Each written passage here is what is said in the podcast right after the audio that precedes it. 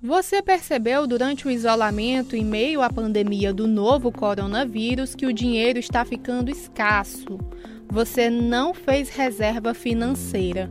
E orçamento é um tema que nunca se encaixou bem nas conversas com o seu companheiro ou companheira.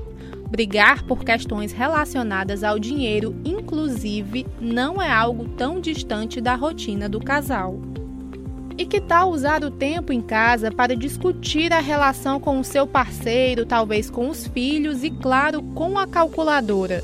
Eu sou Ingrid Coelho e hoje nós vamos conversar sobre os hábitos financeiros do casal e da família no episódio Quando os hábitos financeiros atrapalham a relação. Este é o segundo do podcast Educação Financeira, um produto do Sistema Verdes Mares disponível no site e aplicativo da Verdinha, Spotify, Deezer e iTunes.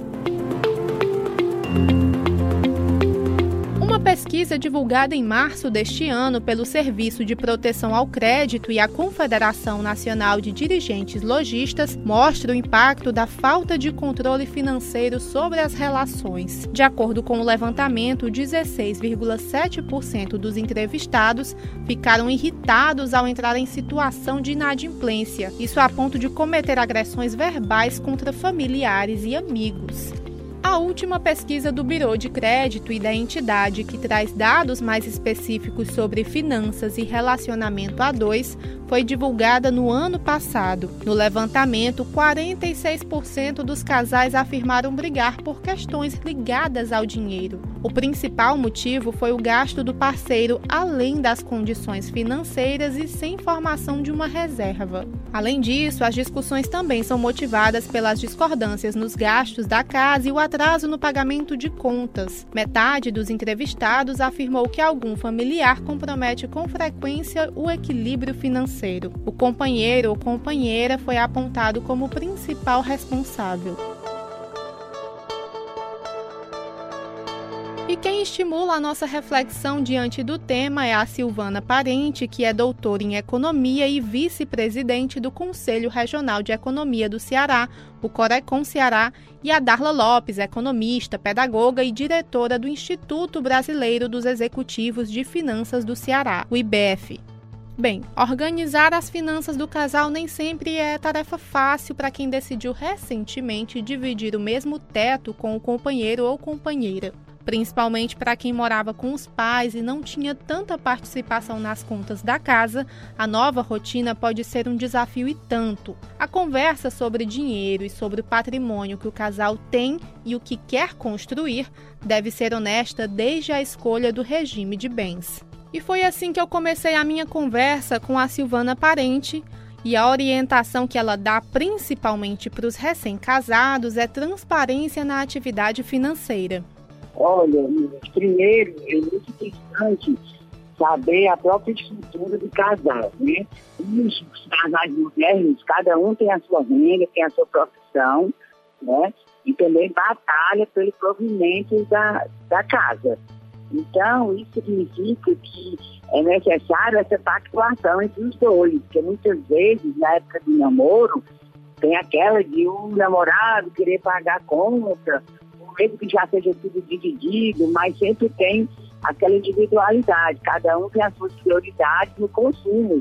A mulher gasta mais dinheiro com as necessidades dela, né? E o homem mais dinheiro com as necessidades dele individualmente. E muitos deles estão morando ainda nas casas dos pais, que não tem gasto de energia, de luz, de limpeza, que são gastos muito grande que a partir da vida 2, numa nova casa, eles vão ter que ter e saber dividir.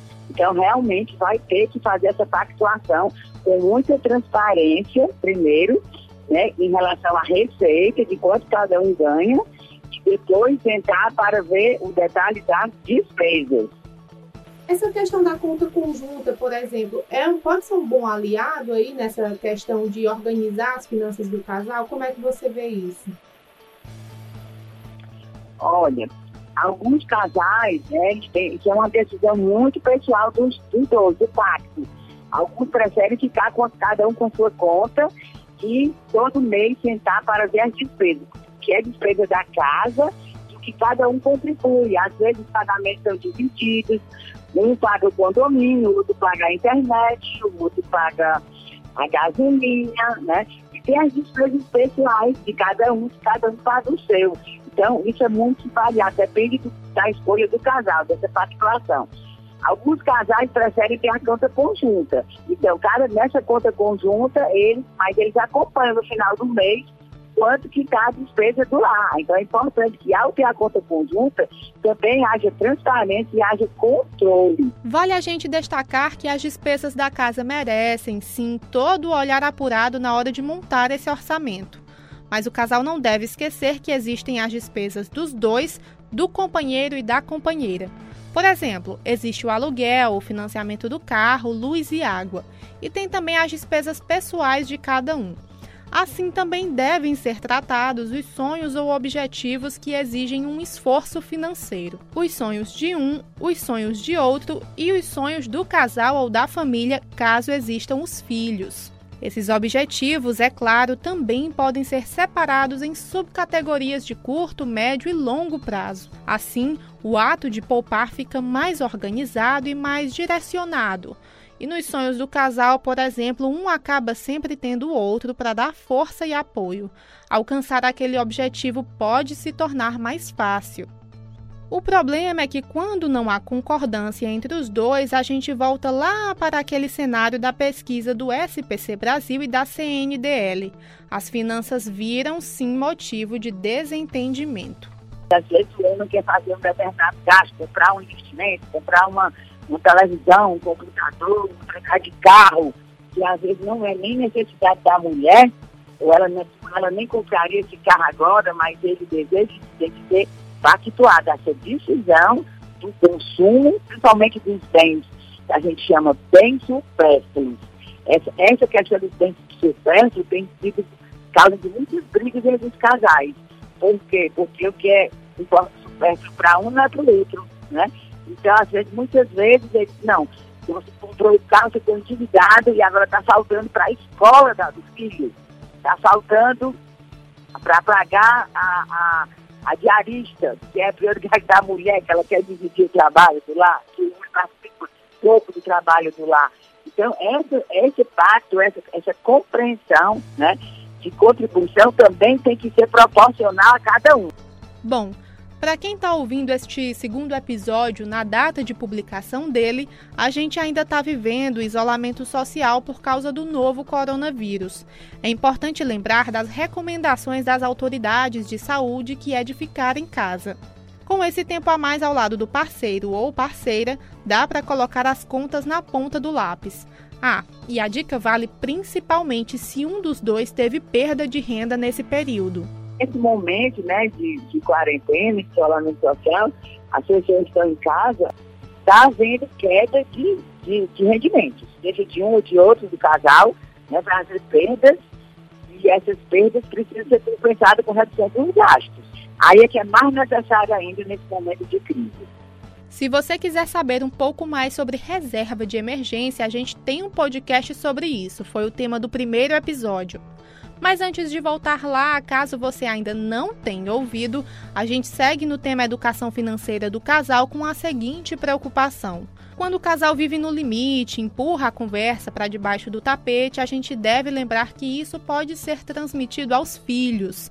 E é exatamente por isso que a gente conversou também com a Darla Lopes, que une as competências como economista e pedagoga para atuar fortemente no trato da educação financeira com as crianças.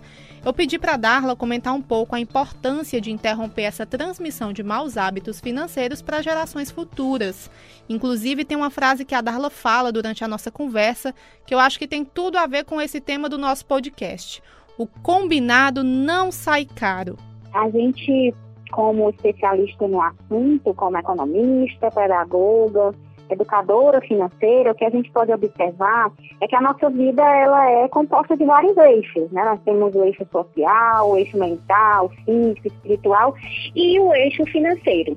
Né? Esse eixo financeiro, quando não está é, alinhado, quando não está em harmonia, acaba que você é, não consegue lidar bem com os outros eixos. Então, você, quando não está bem financeiramente, acaba não tendo paciência com seu cônjuge, né? Como foi tão bem falado, inclusive por uma pesquisa, né, que mostra que geram brigas entre os casais quando não há esse alinhamento financeiro, né? Acaba que é, o casal fica sem paciência com as crianças, não consegue trabalhar direito. Então, o, o eixo financeiro das nossas vidas, ele, ele tem uma representatividade muito forte. É, quando a gente começa a observar isso, fica muito claro de que se nós não conseguirmos é, melhorar essa nossa relação com o dinheiro, que se a gente não conseguir é, observar e levar em consideração de que se de que eu preciso, né, realmente olhar para esse eixo e tentar organizá-lo, isso vai trazer um ruído muito grande para a minha vida. E não só para a minha vida, só para o eu, mas para todos aqueles que estão próximos de mim. E aí é onde entra quem? As crianças, né? Como você me perguntou. Então, primeiro, precisa que a pessoa tenha um cuidado maior com as suas finanças, tenha um, um, controle das suas finanças, né? Exista essa harmonia no lar, exista essa conversa entre os parceiros para decidir como vai ser feita essa gestão financeira, porque não existe uma receita pronta, tá? Eu não vou dizer que, olha, o certo é cada um paga seus contos, o certo é, é ter uma conta só para o casal e, e, e misturar as rendas. Não, isso daí precisa de muita conversa. É, o combinado não sai caro, que a gente costuma sempre orientar. E quando se trata em relação à criança, a criança ela aprende muito mais pelo exemplo do que o que eu ensino efetivamente. Então, de que que, que que vai adiantar eu chegar e dizer, olha filho, precisa economizar, não pode gastar o dinheiro, que a criança vê que os pais vão no shopping e compram bastante coisas que não estão nem precisando. Então a criança é, ela vai ela vai compreender e absorver o que ela vivencia, não é o que eu falo para a criança. Então a importância dos pais começarem a mudar os seus hábitos, né? Não só para ter uma harmonia é, é, uma harmonia pre presente para aquele momento, mas pensando no futuro da família e da criança né? Porque é, um, é uma grande herança que a gente pode deixar para os nossos filhos, que elas sejam é, educadas financeiramente desde cedo. Porque aí eu vou ficar aliviada e despreocupada, sabendo que o meu filho, independente de quanto ele vai ganhar, da profissão que ele escolha, ele vai conseguir fazer uma boa gestão desse recurso porque existe é, é, dois grandes erros que a maioria da população incorre. O primeiro é pensar que é, não, não vale a pena né, é, organizar as finanças porque ganha pouco. E o outro é, é, eu não preciso me organizar financeiramente porque eu ganho muito. Então, qual é o grande erro comum nos dois pensamentos? É acreditar que o sucesso financeiro é, está enquanto eu ganho.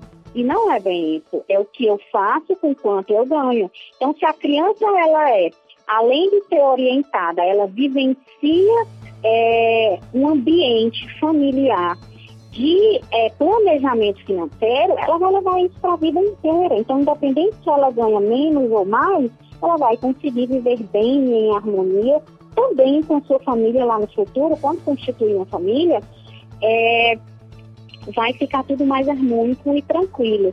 Mas como é que a gente introduz esse assunto? Uma das pontuações da Darla é que os pais devem passar para os filhos a noção de que o dinheiro vem de um esforço. É, mas Darla, como é que a gente faz isso? Né? Nós viemos num, num, num, num ciclo aí vicioso da falta de educação financeira. Eu não tive educação financeira, meus pais não tiveram educação financeira. Eu sou economista, eu nunca ouvi falar de educação financeira nos cinco anos de faculdade. Então eu busquei esse esse, esse ensinamento. É, e aí fica difícil para as famílias saberem como incluir isso no comportamento. Mas eu tenho algumas dicas pra, práticas que podem auxiliar sim as famílias, né? Então é importante que você mostre para a criança que existe esse planejamento. Em que sentido? A criança ela tem o contato geralmente só com desembolso. Né? A criança só vê os pais gastando, comprando, passando cartão, tirando dinheiro da carteira. A criança não vê é, de onde vem esse dinheiro. Então, um dos primeiros passos é que a criança entenda o dinheiro vem de uma força de trabalho. Então, a criança precisa entender que existe um trabalho para que aquele, aquele recurso entre dentro do lar. E algo muito importante que precisa ser observado, demonstrar que o trabalho é algo bom, né? É, é alguns, algumas pessoas reclamam demais, ah, eu já tenho que trabalhar, já vou trabalhar, ai meu Deus, meu trabalho é muito cansativo, é muito ruim.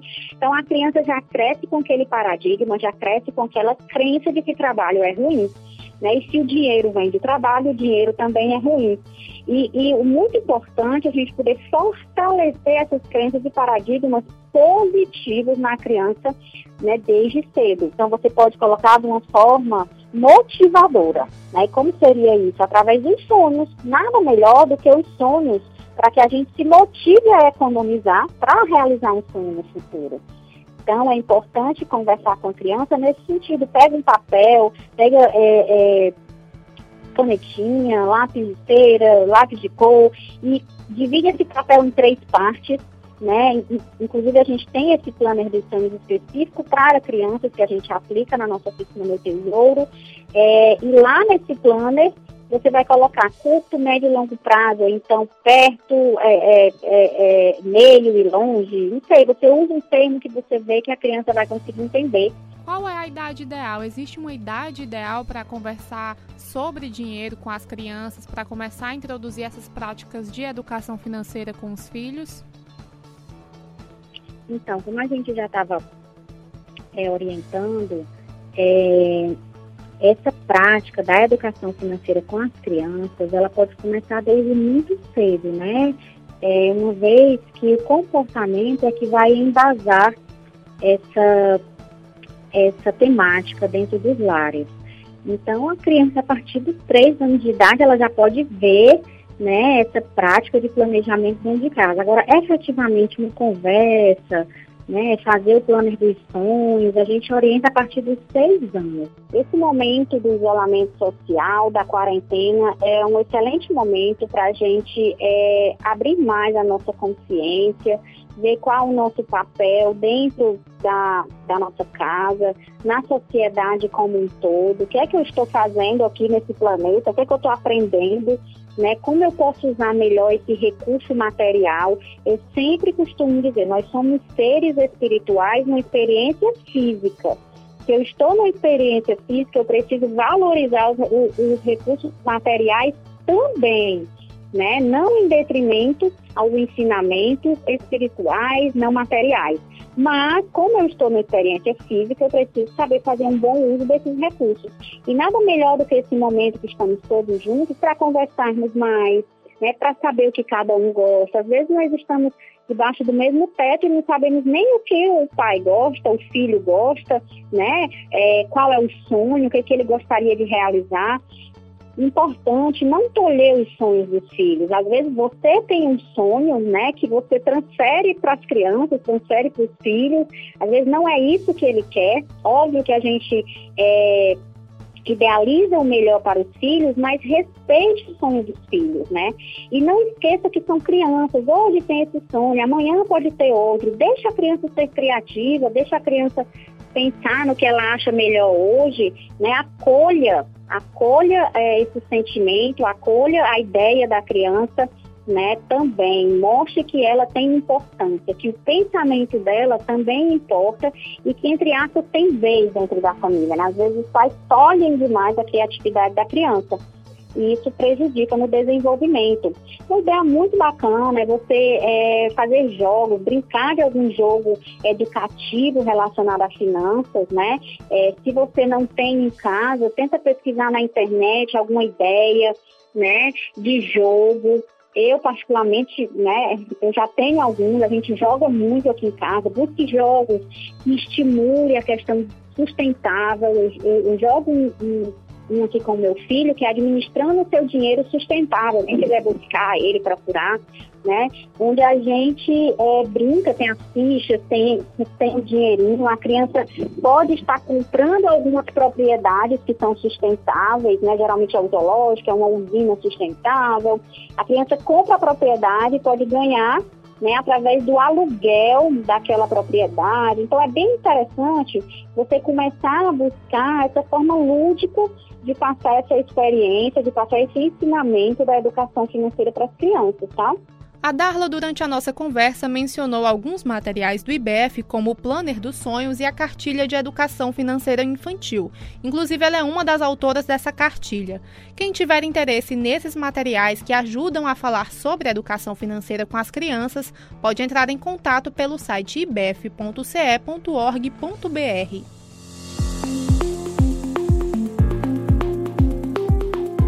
E assim a gente chega ao fim de mais um episódio do podcast Educação Financeira. Agora é aproveitar esse momento que o parceiro está em casa e deixar a família toda a par do orçamento, combinado?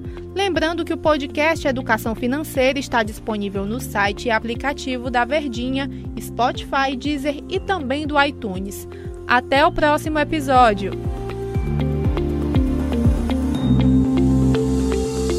Educação Financeira. Apoio. Governo do Ceará. Novas ideias. Novas conquistas. E Universidade de Fortaleza. Investindo na sua educação financeira.